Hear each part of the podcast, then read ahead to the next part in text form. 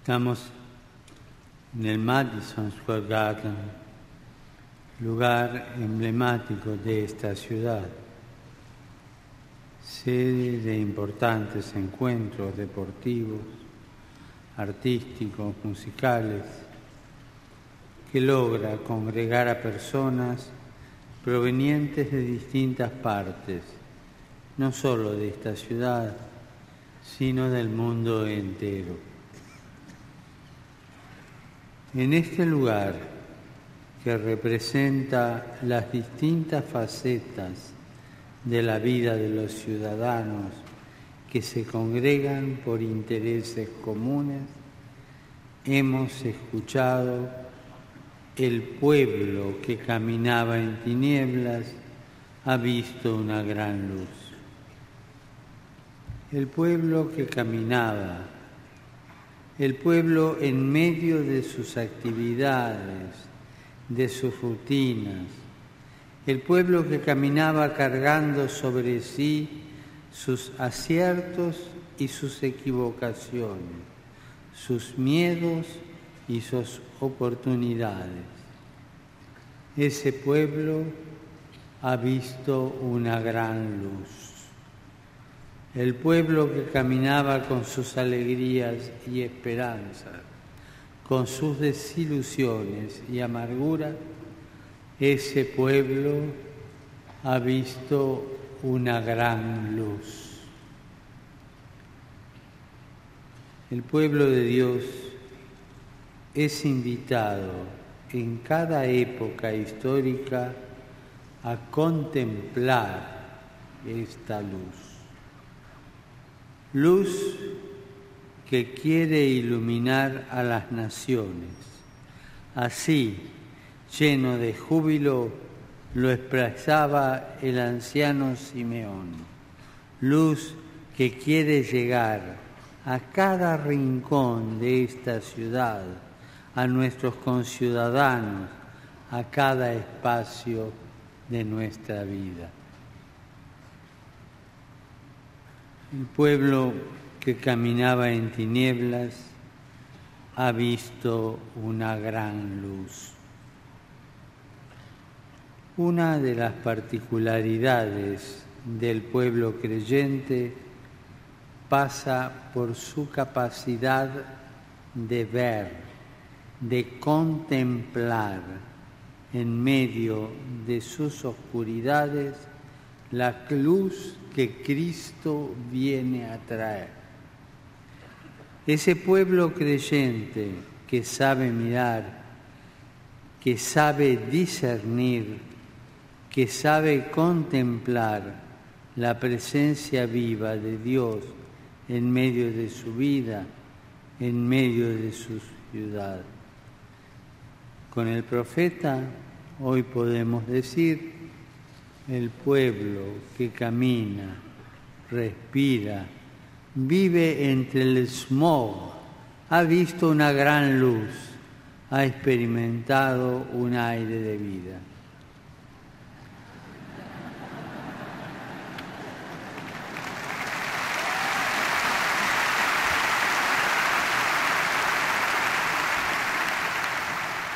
Vivir en una ciudad es algo bastante complejo.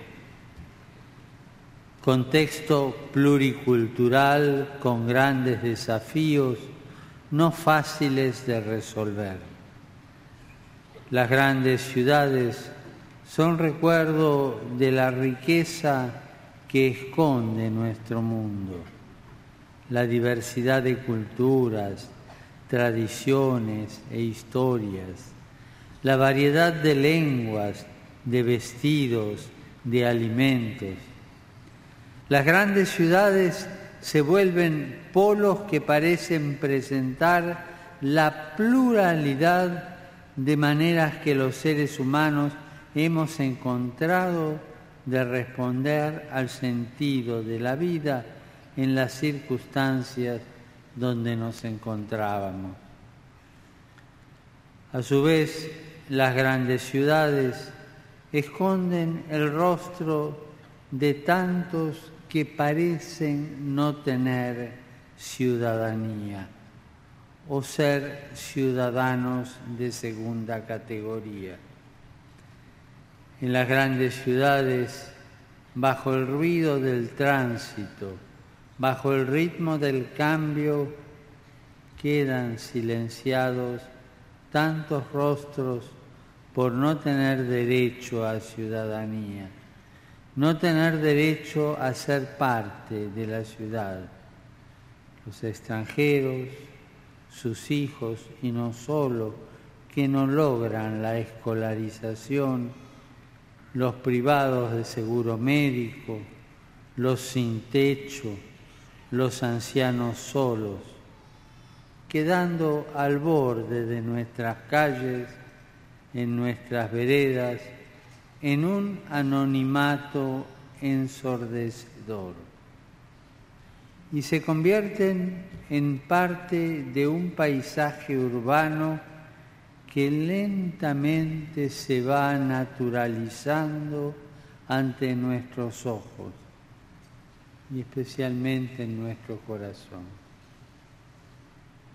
Saber que Jesús sigue caminando en nuestras calles, mezclándose vitalmente con su pueblo, implicándose e implicando a las personas en una única historia de salvación, nos llena de esperanza, una esperanza que nos libera de esa fuerza que nos empuja a aislarnos, a desentendernos de la vida de los demás, de la vida de nuestra ciudad.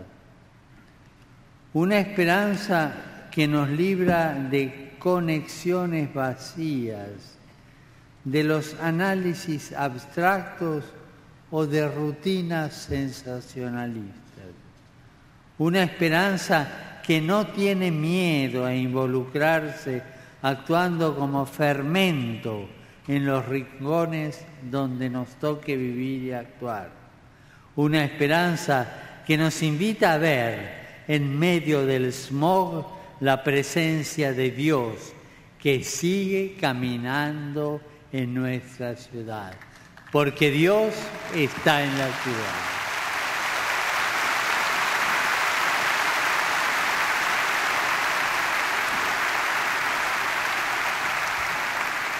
¿Cómo es esta luz que transita nuestras calles? ¿Cómo encontrar a Dios que vive con nosotros en medio del smog de nuestras ciudades, cómo encontrarnos con Jesús vivo y actuante en el hoy de nuestras ciudades pluriculturales. Profeta Isaías nos hará de guía en este aprender a mirar. Habló de la luz que es Jesús y ahora nos presenta a Jesús como consejero maravilloso, Dios fuerte, Padre para siempre, príncipe de la paz. De esta manera nos introduce en la vida del Hijo para que también esa sea nuestra vida. Consejero maravilloso. Los evangelios nos narran cómo muchos van a preguntarle, Maestro, ¿qué debemos hacer? El primer movimiento que Jesús genera con su respuesta es proponer, incitar, motivar. propone siempre a sus discípulos ir, salir los empuja a ir al encuentro de los otros, donde realmente están y no donde nos gustaría que estuviesen. Vayan una y otra vez, vayan sin miedo, vayan sin asco, vayan y anuncien esta alegría que es para todo el pueblo. Dios fuerte. En Jesús Dios se hizo el Emmanuel, el Dios con nosotros, el Dios que camina a nuestro lado, que se ha mezclado en nuestras cosas, en nuestras casas, en nuestras ollas, como le gustaba decir a Santa Teresa de Jesús. Padre para siempre, nada ni nadie podrá apartarnos de su amor. Vayan y anuncien, vayan y vivan que Dios está en medio de ustedes como un Padre misericordioso que sale todas las mañanas y todas las tardes para ver si su hijo vuelve a casa. Y apenas lo ve venir, corre a abrazarlo. Esto es lindo.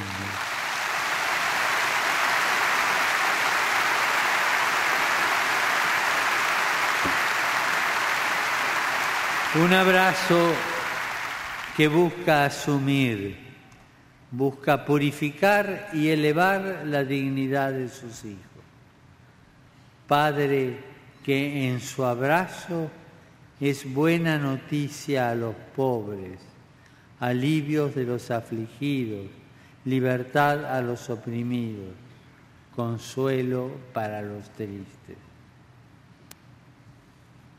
Príncipe de la paz. El andar hacia los otros para compartir la buena nueva que Dios es nuestro Padre, que camina a nuestro lado, nos libera del anonimato de una vida sin rostros, una vida vacía y nos introduce en la escuela del encuentro. Nos libera de la guerra de la competencia, de la autorreferencialidad, para abrirnos al camino de la paz. Esa paz que nace del reconocimiento del otro esa paz que surge en el corazón al mirar especialmente al más necesitado como a un hermano.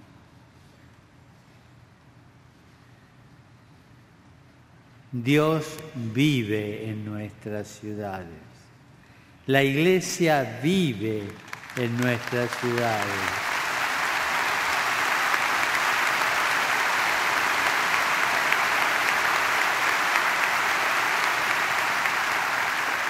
Y Dios y la iglesia que viven en nuestras ciudades quieren ser fermento en la masa, quieren mezclarse con todos, acompañando a todos, anunciando la maravilla de aquel que es consejero maravilloso, Dios fuerte, Padre para siempre, príncipe de la paz.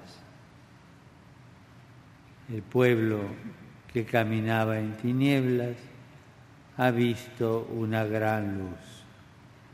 Y nosotros, cristianos, somos testigos.